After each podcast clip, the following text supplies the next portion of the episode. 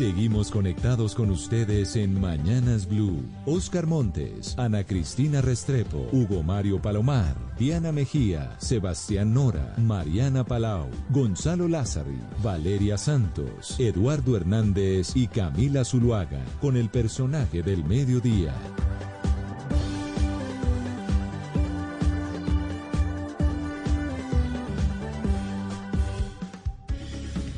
Para nosotros un placer acompañarlos a las 12 del día, 16 minutos, en estas conversaciones que tenemos en Mañanas Blue, esta vez con el ánimo de escuchar a los candidatos a la vicepresidencia. Esta mañana escuchamos ampliamente al candidato Rodolfo Hernández, cuando estamos en este remate justo antes de las elecciones del próximo 29 de mayo, y nuestro interés es que los conozcamos a profundidad y esa es la razón por la cual hemos decidido en este espacio escuchar a Marilén Castillo, que es la fórmula a la vicepresidencia del doctor Rodolfo Hernández, conocerla un poco más, conocer cuáles son sus ideas, que la llevó finalmente a renunciar a la Fundación Universitaria Católica en la ciudad de Cali para sumarse a estos esfuerzos y por supuesto eh, pues la tenemos con nosotros para, para conversar con ella, hacerle todas estas preguntas. Marilén, bienvenida, muchísimas gracias por este contacto.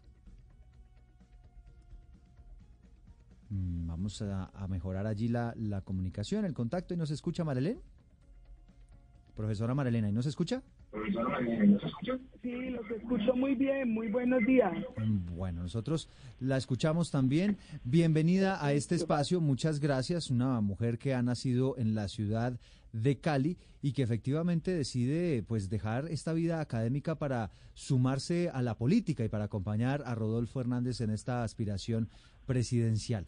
Háblenos de eso, ¿qué le cautivó de la política? Usted estoy viendo aquí su hoja de vida, pues una mujer que ha dedicado prácticamente toda su vida a la educación, a la academia y que bueno, decidió finalmente dar el paso y meterse en política. Bueno, sí, son muy buenas tardes, veo que aquí está muy concurrido, muy buenas tardes para todos. Eh, sí, tomé esa decisión hace tres meses con invitación del ingeniero Rodolfo Hernández y de, de servir a Colombia desde otro desde otro escenario, porque de la educación se hace un servicio muy grande a Colombia. Eh, ¿Por qué tomé la decisión? Porque en las propuestas del ingeniero Rodolfo Hernández veo una oportunidad de cambio verdadero, de transformación para el país. Además, hay que dejar claro que yo estoy aquí porque hay un candidato como el ingeniero Rodolfo Hernández, que es innovador, que es diferente. De lo contrario, pues un candidato tradicional no invita a una mujer como Marilyn Castillo, que no ha sido política, que es educadora, que como han manifestado muchos, pues yo no traigo votos, eh, no traigo historia política, pero que sí tengo toda la disponibilidad de servicio. Para mí, este rol que asumo ahora es un rol de servicio. Para mí lo que dicen, eh, llamamos política, para mí es el servicio que le podemos prestar al país. Para mí es eso. Doctora Castillo, ustedes sin, sin una gran estructura están logrando conseguir pareciera el apoyo de millones de colombianos sin, sin estructuras y, y mucho gasto eh, político, pero es la, la, pregunta que mucha gente se hace, bueno, si el ingeniero llega a ser presidente, ¿ustedes con quién llegan? ¿Qué tipo de grupos llegarían a gobernar? Y no hablo de partidos políticos, ¿ustedes de qué personas se están rodeando? ¿De qué gremios? ¿De qué pensadores? ¿De qué intelectuales?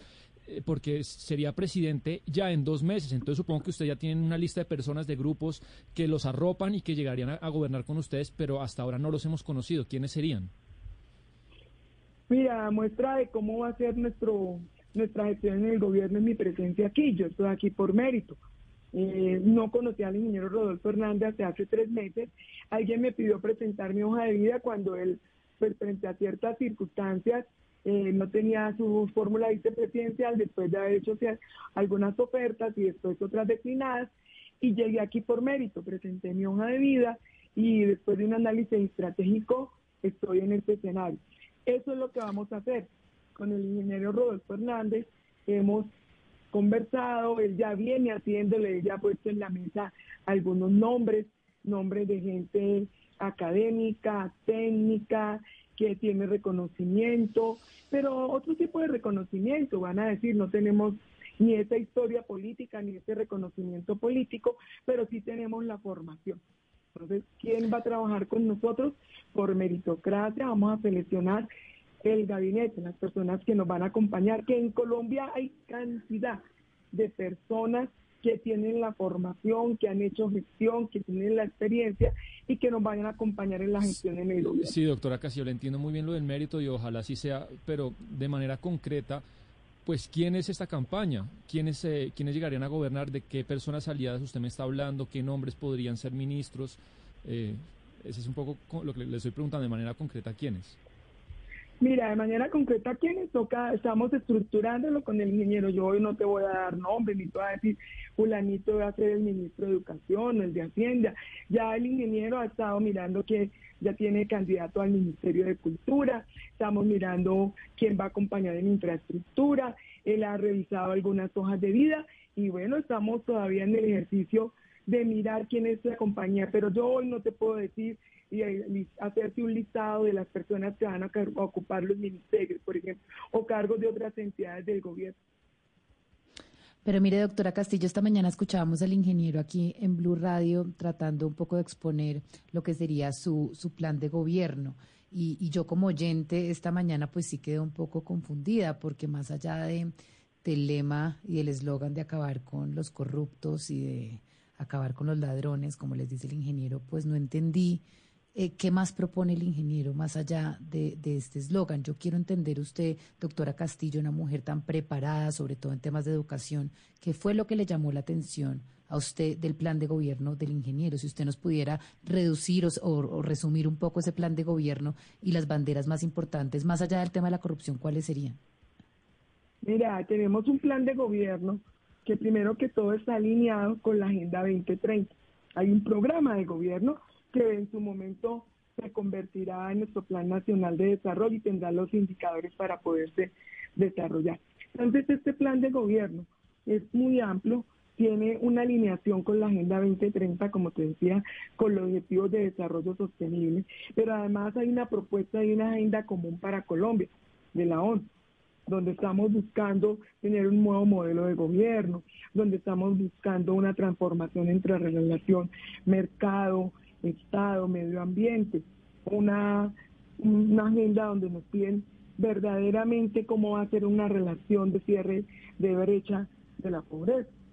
Tenemos unos compromisos con la ONU. Entonces, cuando yo tengo un programa y en ese programa de gobierno veo claramente cinco frentes estratégicos, 35 35 líneas de, primero tenemos cinco frentes, después tenemos 35 ejes y después tenemos 100 líneas de acción estratégica alineadas con estos puntos, donde se identifican cuáles son las necesidades de Colombia. Ahí está claro cómo va a ser nuestro programa. Claro, porque el ingeniero Rodolfo Hernández se centra en la corrupción? Porque para desarrollar un programa de gobierno donde buscamos cerrar las brechas sociales, necesitamos recursos. ¿Y esos recursos dónde se obtienen? En los ahorros, en las eficiencias y en las eficacias que vamos a lograr. ¿Cómo se logran esas eficacias y esas eficiencias? Entonces, tenemos que revisar cómo es toda la estructura de funcionamiento y de gastos del Estado. Pero, pero, doctora Castillo, usted me está diciendo que, que acabar con la corrupción entonces es un medio para lograr un fin, pero usted me está nombrando un plan de, un proyecto de gobierno 2030, 2000, bueno, no sé cómo fue que lo mencionó, pero ¿cuál es esa bandera que usted dice? Yo quiero trabajar con el ingeniero porque el ingeniero va a lograr esto en Colombia. ¿Qué es eso que va a lograr el ingeniero? ¿Por qué usted asume un rol público en este momento? ¿En aras de qué? En aras de un verdadero cambio, de generar una, una nueva posibilidad para Colombia en un país que está polarizado con una persona totalmente diferente que tiene una propuesta innovadora, ¿sí?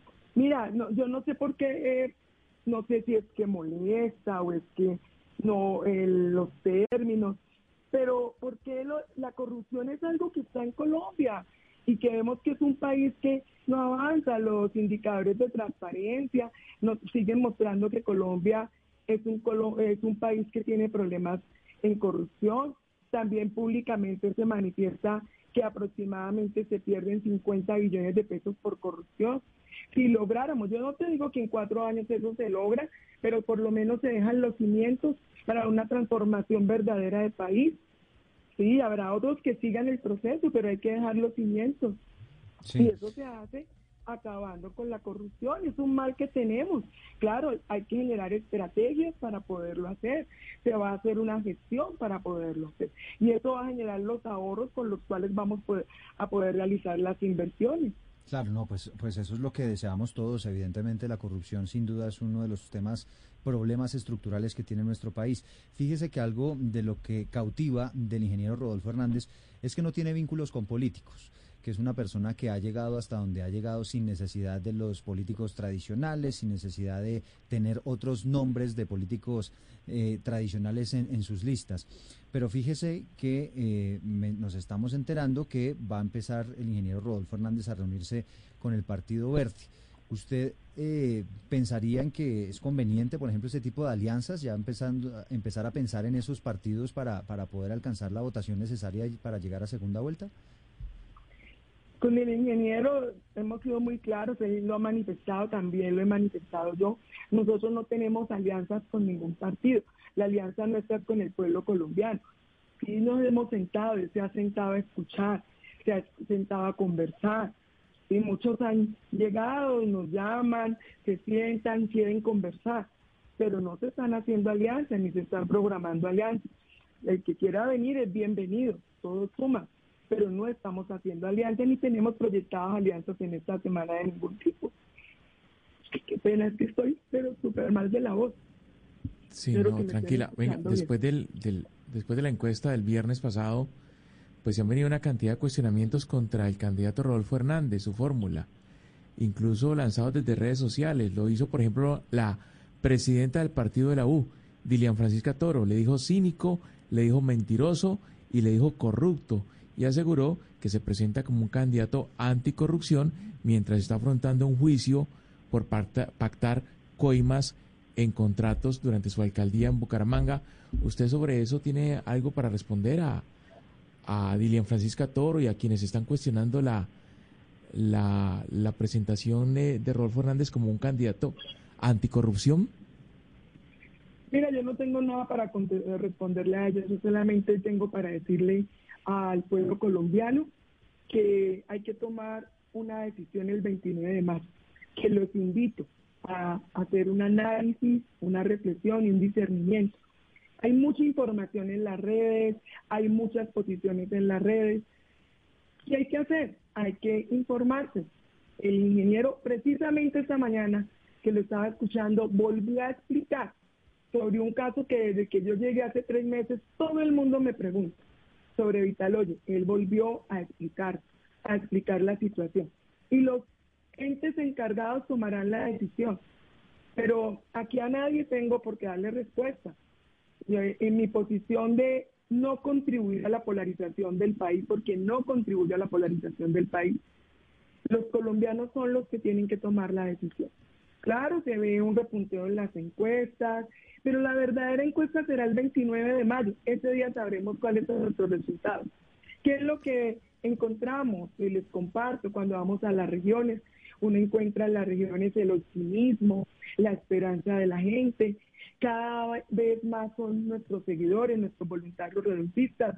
Ven en el ingeniero Rodolfo Hernández y en Marilyn Castillo una posibilidad de cambio, de un verdadero cambio, de una transformación para Colombia.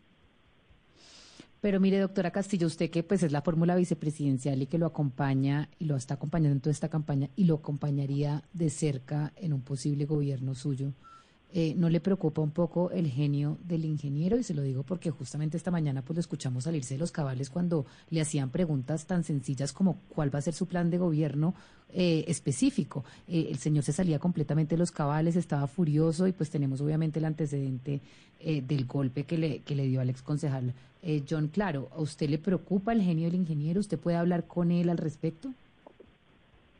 Mira, fue muy claro esta mañana, él no se salió, él habla fuerte, él no se salió de sus cabales, él estaba manifestando su posición, estaba manifestando sus ideas. Eh, a mí no me preocupa, tengo un trabajo con él, como lo he hecho en otros escenarios, coequipera, nos hemos sentado, trabajamos desde el primer día, desde que nos conocimos hace tres meses, porque hace tres meses lo conozco, que me senté a trabajar con él y le pregunté ¿cuál es la expectativa que usted tiene de la fórmula vicepresidencial?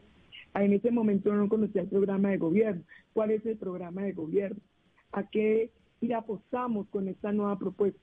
Una persona que se sienta, que conversa, que trabaja en equipo, con la cual se puede dialogar. Eh, cuando uno tiene un ideal, él es empático.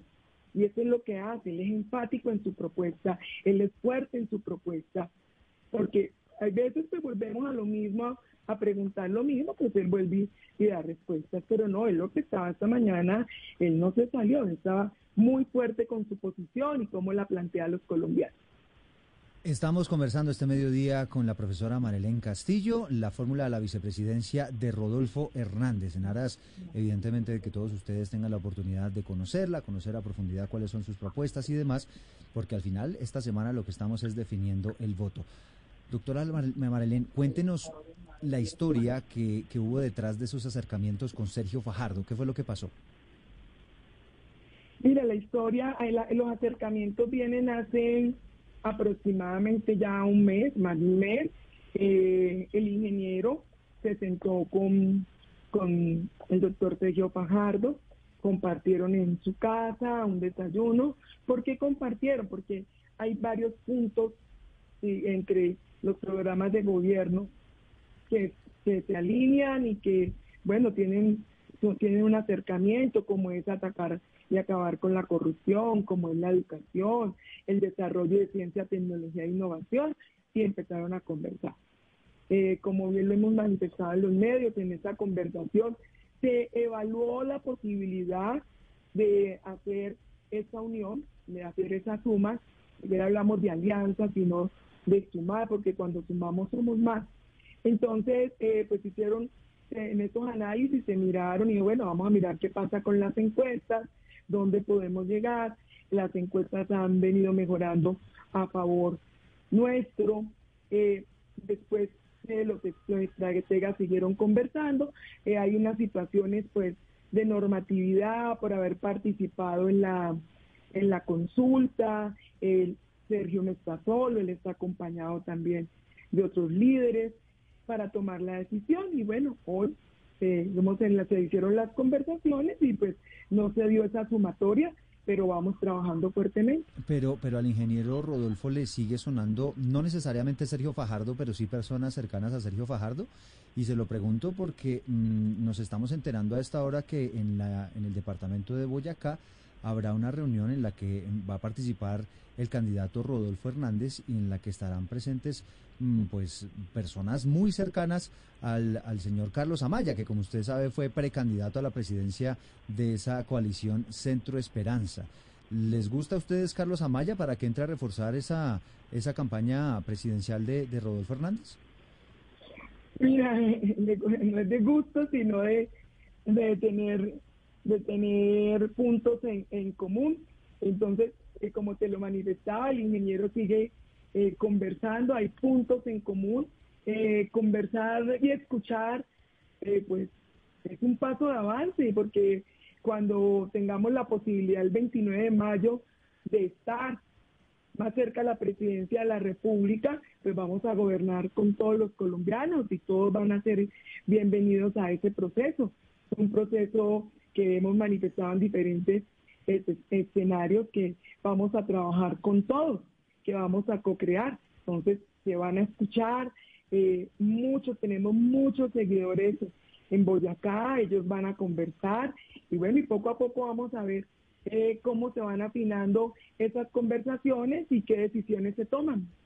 Eduardo, es que hay que recordarles a los, a los oyentes que la doctora Marilén Castillo es una ingeniera industrial. Ella tiene una maestría en administración y tiene doctorado en educación de la Universidad de Nova de los Estados Unidos.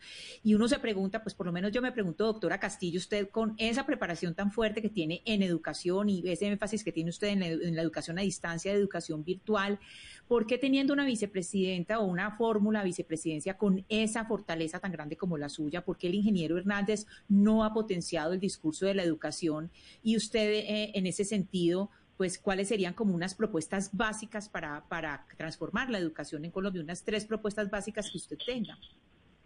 Claro, eh, porque estoy yo, el, ingeniero tiene claro que vamos a trabajar en educación en Colombia, él lo ha manifestado en los diferentes escenarios, pero aquí está su, que, su coequipera.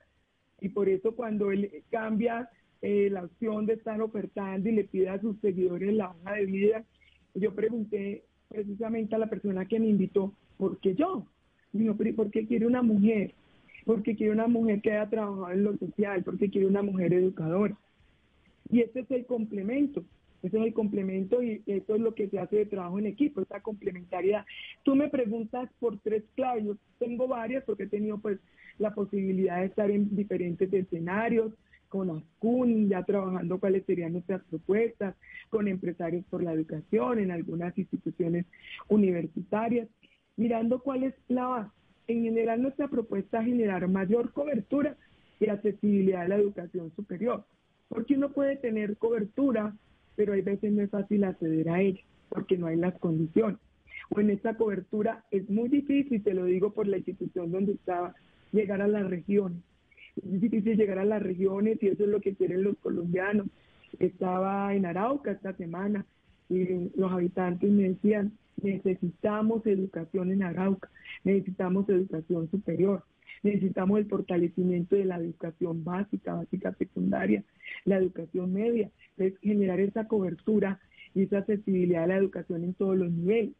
Pero ahí es clave que esa cobertura y esa accesibilidad en todos los niveles se genere con un sistema educativo de calidad, que sea de excelente calidad, que lo fortalezcamos. Me pidieron tres y termino con la tercera y es para mí muy importante, son, he trabajado toda la vida por ello. Gracias de la Vicerrectoría General de mi minuto 10, los docentes tenemos que trabajar con la formación y el bienestar para los docentes en todos los niveles. Sí, doctora Castillo, mire, eh, ser vicepresidente, vicepresidenta en Colombia no es fácil, eh, entre otras cosas porque no están establecidas las funciones. Entonces, eh, de acuerdo al gusto del presidente, le asigna algunas funciones al vicepresidente para que, para que haga, digamos, eh, cumpla una, una, labor en el gobierno. Eh, por ejemplo, Andrés Pastrana al doctor Gustavo Bell, que era su vicepresidente, le asignó la defensa de los derechos humanos, la promoción de derechos humanos, después lo nombró ministro de defensa. Eh, la doctora Marta Lucía hoy es canciller, pero tampoco llegó como con mucha claridad sobre ese tema. Usted de vicepresidenta del doctor Rodolfo Hernández, específicamente, ¿cuáles van a ser sus funciones? ¿Cuál es el rol que usted va a desempeñar como vicepresidenta del doctor Rodolfo Hernández? ¿Cuál va a ser esa, esa, esa función que usted va a estar desempeñando en este gobierno? Mira, eh, eh, como les manifestaba en ese momento, cuando me, me senté y le dije, ¿cuál va a ser el rol que esperas de la vicepresidencia? Él me dijo, espero una coequipera, alguien que me acompañe a realizar la gestión en el gobierno. Y hablamos fuertemente este de mañana fue todo un trabajo sobre el cierre de la brecha social. Y sobre este cierre de la brecha social hablamos de la educación, pero no la educación solamente o contemplada de un ministerio. Hablamos de la educación como un proceso que es transversal para la transformación de Colombia. Y ahí que te amplío, es que cuando uno quiere acabar con la corrupción, que es un mal cultural que tenemos, tenemos que hacer un cambio de fondo, un cambio de fondo en todas las instituciones, no solamente del gobierno, sino del país, donde haya ese cambio que va más allá, donde trabajemos principios y valores. Por eso hablo de un proceso transversal. Eso no se hace de la noche a la mañana, eso se hace con formación. Necesitamos que los colombianos y las colombianas asuman, asuman otro ejercicio, otro ejercicio en su gestión para poder verdaderamente hacer ese cambio, esa transformación. Necesitamos cambiar esta cultura, es una cultura, lo, he mencionado en los diferentes espacios que me daba tristeza, ver cómo un índice de corrupción es tan bajito de 100 puntos, nosotros tenemos solamente 39 puntos y salen titulares como Colombia se vuelve a rajar en corrupción. Eh, hablábamos de cómo es posible que eh, se mencionen los diferentes medios y que sepamos cuánto se pierde en corrupción. Pero ¿cómo cambiamos esto? Pues esto lo hacemos con un ejercicio de formación transversal a todo el proceso. Entonces hablamos de educación como un proceso transversal. Trabajamos mucho para los jóvenes. Es un punto que está siempre sobre la mesa. Llevo muchos años desde que empecé en el aula de clase hasta mi ejercicio en la universidad trabajando con jóvenes, reconociendo cuáles son sus necesidades y cómo tenemos que generar otras oportunidades. Pero, doctora Castillo, también muchos de esos cambios se hacen con reformas y se hacen en el Congreso. Eh, y usted, digamos que no tienen partido, ¿le preocupa el tema de la gobernabilidad si llegan a ser eh, gobierno? Eh, mira que esa pregunta me la han hecho y yo tengo mi posición clara y es, los, el Congreso lo eligieron los colombianos y lo eligieron con unas propuestas, cada uno de tanto el Senado como la Cámara presentó unas propuestas y nuestras propuestas siempre van a ser en pro y en beneficio de los colombianos. cuando tengan que ir al Congreso, estaremos con ellos presentando propuestas para qué? Para lograr el desarrollo de Colombia y nosotros estamos muy confiados de que ellos van a ser parte de este gobierno y nos van a apoyar, porque por eso los colombianos me dieron su voto de confianza. Doctora Castillo, pero usted me dice, ellos nos van a apoyar, ¿quiénes son ellos? Porque el Congreso tiene 270 y pico curules. Oh, ¿Cómo así que, ¿Cómo así que todos? Mira, el Congreso tiene que apoyarnos según el tema de la toma nunca, de nunca en la historia nunca en la historia el 100% de un Congreso apoya a un gobierno. Un gobierno tiene una coalición y tiene una oposición. ¿Ellos quiénes serían, doctora Castillo? Mira, en este momento no te voy a decir esto, pues, solamente sé que vamos a gobernar con todos y que vamos a llevar propuestas que permiten el desarrollo y el crecimiento de Colombia. Y eso es lo que vamos a llevar. Seguro que tenemos contradictorios, contradictorios, porque aquí es claro que en Colombia es todavía lastimosamente un país polarizado de partidos, pero serán propuestas que serán sustentadas técnicamente ante ellos y esperamos contar con el apoyo de ellos. Pero, pero doctora Castillo, eh, si usted mm, eh, en esas conversaciones que ha tenido con, con el doctor Rodolfo Hernández, le da una miradita al, al, programa de gobierno de Gustavo Petro, también al de, al de Federico Gutiérrez, pensando en un escenario de segunda vuelta, ¿cuál creen ustedes que es más afín a la propuesta que ustedes le están haciendo a Colombia? No, miren, nosotros no hemos, cuando no hemos puesto a buscar esas afinidades. Nosotros lo que hemos hecho es presentar nuestro programa de gobierno y nuestras propuestas. Esas afinidades hoy, precisamente con el ingeniero, eh, muchas veces nos hemos sentado y no estamos mirando ni alianzas futuras, ni mirando con quién tenemos afinidad. Esas conversaciones con estos que tú nos manifiestas no las hemos tenido. Doctora Castillo, eh, devolviéndome un poco la pregunta que le hacía eh, mi compañero Sebastián, mi colega Sebastián, el momento en que le hablaba de ese apoyo que usted necesita en el Congreso, yo quiero preguntarle sobre ese decreto que anunció eh, pues el ingeniero sobre llegar al poder y pues básicamente sacar un estado de conmoción interior. Este estado de conmoción interior básicamente lo que pretende es sacar leyes o decretos con fuerza de ley pasándose por encima del Congreso. Yo quiero entender un poco por qué ustedes quieren llegar eh, al poder y pues declarar un estado de conmoción interior. ¿Cuáles son los argumentos para, para esto? Porque pues esto obviamente pues puede ser peligroso para la democracia. En ningún momento vamos a atentar contra la democracia. Nosotros somos respetables de eso. Estos decretos son una propuesta de intención y esta propuesta de intención irá a seguir todo el ejercicio, tanto constitucional como técnico y los análisis legales que tienen que desarrollarse, pero aquí es una propuesta de que sí se puede, siempre fundamentada en la normatividad colombiana. Pero no es menor, no es menor uno decir que uno iba a llegar al poder y va a declarar una conmoción interior, es decir, la conmoción interior pues obviamente que le otorga poderes y facultades exorbitantes y excepcionales al Ejecutivo, por encima incluso de, del Congreso. Entonces, eh, ¿cuáles son la justificación para llegar a gobernar Colombia por medio de una conmoción interior? No, no es una justificación eh, que vamos a, a sacar una un proyecto, lo que me está, me, estoy quedando, un momentico, me, está ahorita caliente. Tranquila, doctora Castillo, no, no, no se preocupe. Te iba a decir que declarar son interior. Eh, no es el, el, propósito, no es cómo se va a gobernar, es una intención, una intención que se presenta como un ejercicio válido para hacer una gestión siempre respetando la constitución y la normatividad colombiana. Sí. No, tranquila, cuando necesite parar, no, no se preocupe, pues la idea es que, sea una entrevista cómoda para todos. Sí, tranquila. No, no, tranquila, lo que pasa es que yo, yo soy como que me pongo con los seguidores rodolfistas y me, me uno con ellos a la, a la bulla y, la voz, la voz se afecta. claro, no, no, entendemos, entendemos totalmente. Doctora Castillo, eh, ¿de qué le sirve a Colombia volver la Casa de Nariño un museo? volver eh, la Casa de Huéspedes Ilustres un museo también en Cartagena, reducirle a, los congresistas la seguridad. Al final, pues lo, decía Gustavo Petro en uno de sus discursos, cuando usted propone esa reducción tan grande de, puestos en el Estado, pues lo que está haciendo también es generar un enorme desempleo, ¿no? Y dejar a gente en la calle. ¿De qué sirve todo eso, estos decretos últimos que, que está proponiendo Rodolfo Hernández?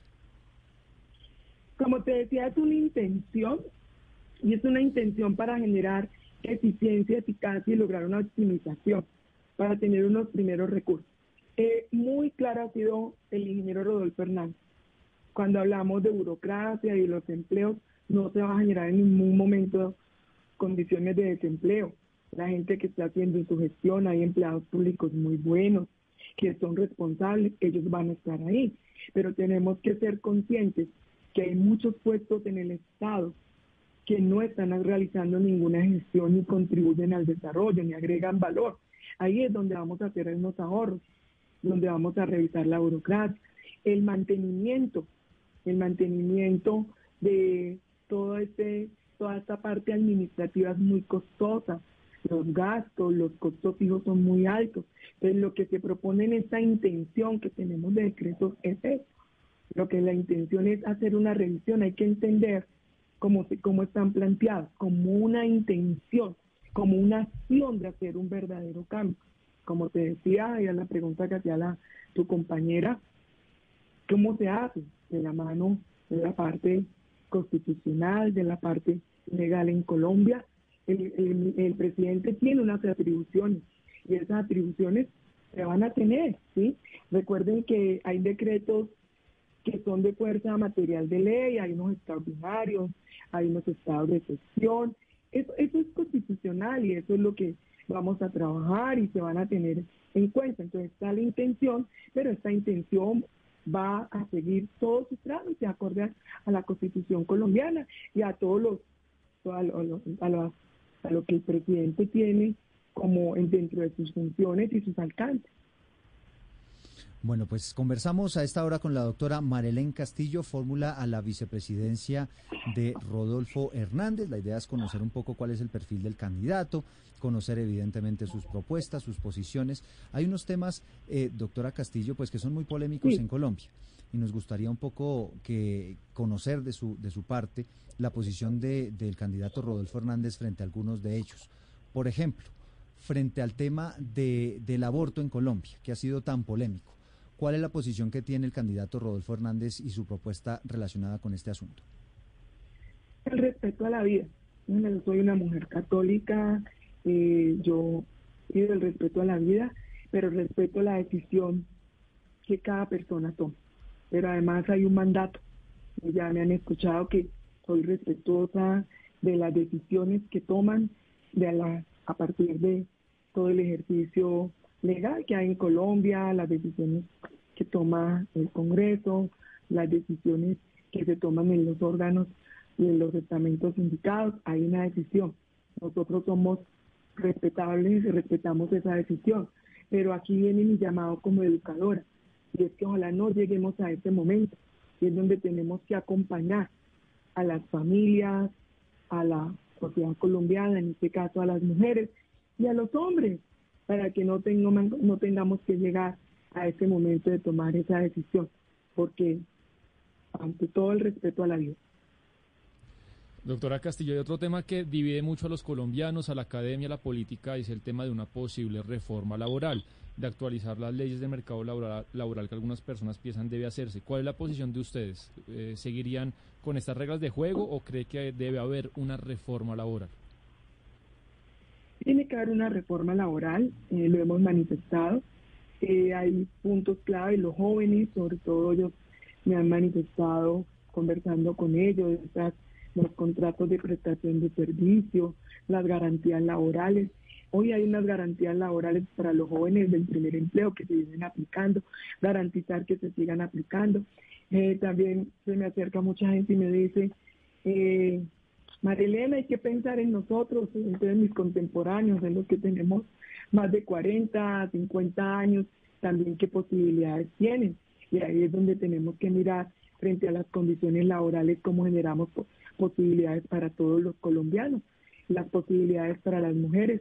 Ahí ya hay una normativa, también hay una ley de apoyo a la mujer. ¿Qué tenemos que hacer? Garantizar su cumplimiento. Entonces hay que alinear para los diferentes sectores que tenemos toda la legislación con la parte laboral. Eh, doctora eh, Castillo, sigamos con los temas polémicos. Legalización eh, de cannabis recreativa, eso primero, y de ahí pues le sigo la pregunta, legalización de las drogas, ¿cuál es su posición y cuál sería la posición de ustedes como gobierno?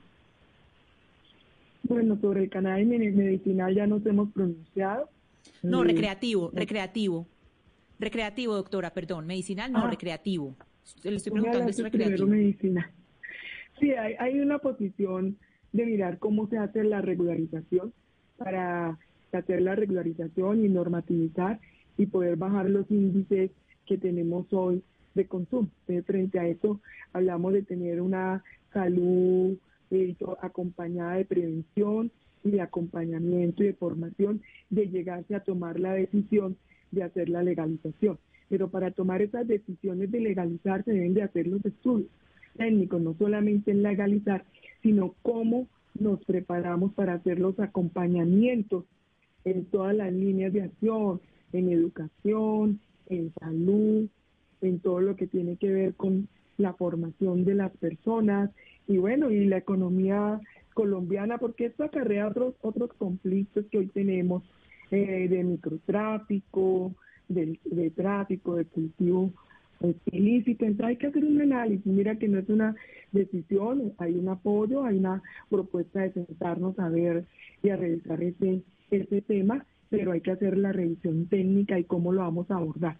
O no solamente decir sí, sino cómo atenuamos todo lo que puede generar esta decisión en el país y a, la población colombiana. Bueno, ahí la, ahí la noto eh, un poco menos, menos tajante que la, que la posición de, de, otros aspectos. Doctora Castillo, para usted, que es una académica, eh, ¿cuál es la clase más importante en los colegios, a su juicio? Eh, por favor, ¿me la repite? La, la clase o la materia más importante en los colegios, ¿cuál, cuál no se puede omitir? Dios mío santo, qué, qué pregunta tan, tan interesante. y esa me hacen una pregunta que qué haríamos de cambio. Mira, más que decir que no debo omitir, yo pienso que eso en la escuela, desde la básica primaria, la básica secundaria, la media, tenemos que hacer una revisión de los currículos. Tenemos que revisar porque muchos me dicen, eh, doctora, incluimos historia, eh, doctora, incluimos eh, formación y toda la educación eh, sexual, doctor, esta mañana me decían, incluimos a alguien me dijo la formación nuevamente en el manual de Carreño, todas estas cosas. Pero mira, eso no es una decisión de decir que incluimos o que no incluimos. Tenemos que lograr que el país evolucione. Si tú ves, si ustedes analizan los resultados de nuestra última Saber 11, tenemos problemas graves en comprensión lectora. tenemos que fortalecer las competencias ciudadanas. Entonces, no se trata de incluir o no incluir, se trata de hacer un análisis completo de las necesidades que tenemos en el país para poder hacer una educación de verdadera calidad. Bueno, doctora Castillo, sé que se tiene que se tiene que retirar, le agradecemos enormemente este ejercicio, estos minuticos.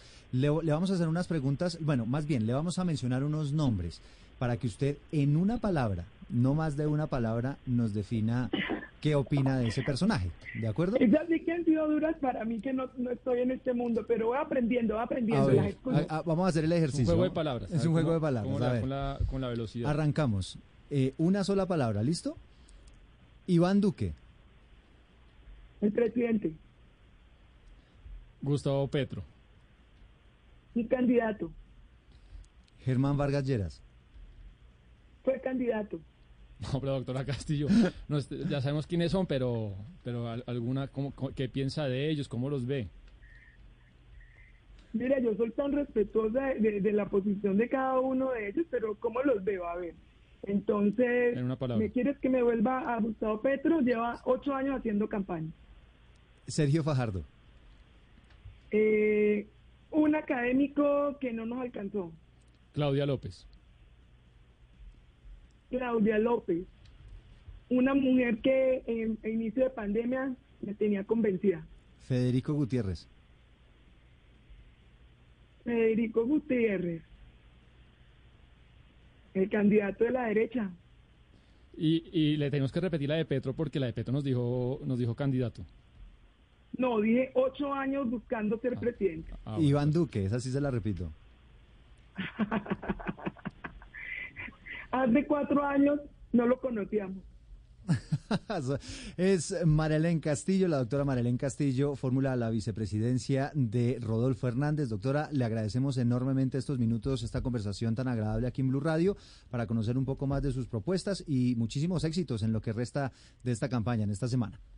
A ustedes muchas gracias y disculpen, pero pues eh, el compartir con los rodolfistas me no, no se preocupe, me imagino que ese entusiasmo de, ese, de este remate de campaña pues es normal, es, es, eh, es normal que esté un poco afectada. Yo por todo lo que hago, o sea que donde llego me pongo la camiseta.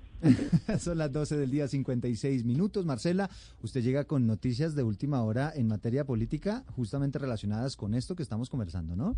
Sí, señor, y los caminos están llevando al candidato Rodolfo Fernández inevitablemente al departamento de Boyacá.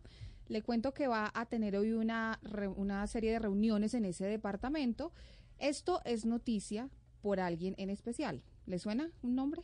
Boyacense, por supuesto. Carlos Amaya. Sí, señor. Tiene que ver con el exgobernador Carlos Amaya, quien está hoy apoyando a Sergio Fajardo, pero él lo ha dicho, en una eventual segunda vuelta en la que estén Gustavo Petro y Rodolfo Hernández, él va a apoyar a Rodolfo Hernández. Pues hoy el ingeniero Rodolfo Hernández tiene agenda en el departamento de Boyacá, tres reuniones, dos en Paipa y una en Tunja. Le cuento sobre Paipa. Van a estar siete congresistas de Alianza Verde que después van a hacer un anuncio oficial de apoyo al candidato Rodolfo Hernández. Entre ellos están Neila Ruiz, Wilmer Castellanos, Carolina Espitia y pues JP Hernández, que usted sabe, eh, ya anunció en las últimas horas que lo apoya, pero además nos dicen que va a estar el ciclista Nairo Quintana en ese encuentro. Bueno, que es de Carlos Amaya. De Carlos Amaya. Ahí, ahí le hago una pregunta, Marcela. Carlos Amaya podría eventualmente recibir algún tipo de sanción si abiertamente eh, para la primera vuelta respalda a Rodolfo Hernández? Pero es que él no lo va a hacer. Seguramente sí, porque él tiene un compromiso de coalición suscrito, porque participó en la consulta de la Centro Esperanza, pero él no lo va a hacer. Entonces, simplemente va a aclarar nuevamente en las próximas horas que él eh, en una eventual segunda vuelta, donde no esté Sergio Fajardo, apoyaría a Rodolfo Hernández. Pero también es importante decir que el ingeniero Hernández va a tener otras dos reuniones en el departamento de Boyacá, va a reunirse con líderes de ese departamento y también estará en Tunja en una reunión eh, con la Cámara de Comercio de ese departamento y allí podría encontrarse con Carlos Amaya en horas de la mm. tarde. Eh, están, están eh, Marcela y Eduardo abandonando el, barco de Fajardo. Primero Alejandro Gaviria y luego Carlos Amaya. Bueno, el fin de semana no compartieron con Fajardo en, el recorrido que hizo por Dinamarca. él, él, digamos, él no lo va a hacer oficial. Obviamente, pues estamos viendo que gente muy cercana a él, como Nairo Quintana y como algunos congresistas, entre ellos Carolina Espitia, que son de Carlos Amaya, van a oficializar su apoyo, pero él se va a mantener firme en su apoyo a Sergio Fajardo, al menos hasta la primera vuelta, hasta el lunes, es más hasta el lunes de la otra semana. de tipo legal. Entonces trata de ser muy cuidadoso en decir que él sigue con Sergio Fajardo y que su apoyo a Rodolfo Fernández sería en una eventual segunda vuelta. Bueno, se mueve, se mueve la política, 12 del día y 59 minutos. Para nosotros un placer, como siempre, haberlos acompañado en Mañanas Blue. No se muevan porque ya viene la actualización de la información, las noticias más importantes de Colombia y del mundo en Meridiano Blue y nosotros nos reencontramos mañana.